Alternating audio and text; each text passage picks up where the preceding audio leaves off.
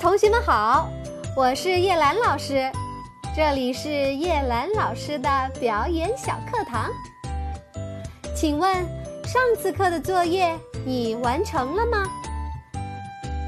今天我们要讲的故事名字叫做《乌鸦喝水》。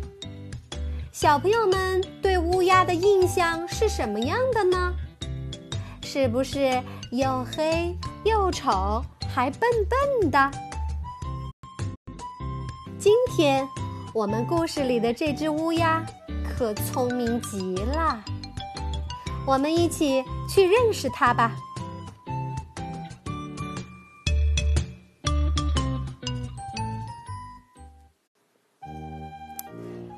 乌鸦喝水，一只乌鸦口渴了。它在低空盘旋着找水喝，找了很久，它才发现不远处有一个水瓶，便高兴地飞了过去，稳稳地站在了水瓶口，准备痛快地喝水了。可是水瓶里的水太少了。瓶口又小，瓶颈又长，乌鸦的嘴无论如何也够不着水。这可怎么办呢？等等，乌鸦想，把水瓶撞倒就可以喝到水了。于是，它从高空往下冲，猛烈撞击水瓶。可是。水瓶太重了，乌鸦用尽全身的力气，水瓶仍然纹丝不动。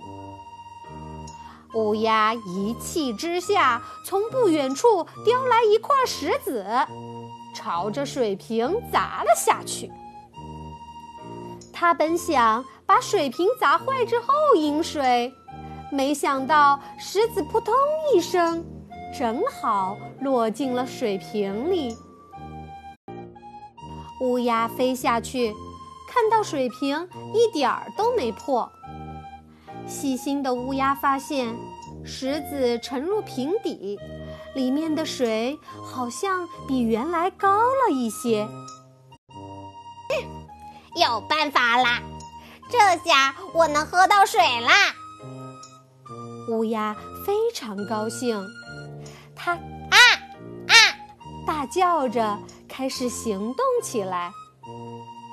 它叼来许多石子，把它们一块儿一块儿地投到水瓶里。随着石子的增多，水瓶里的水也一点儿一点儿慢慢的向上升。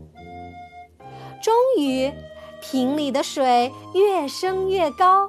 而乌鸦总算可以喝到水了。它站在瓶口，喝着甘甜可口的水，心里是那么的痛快、舒畅啊！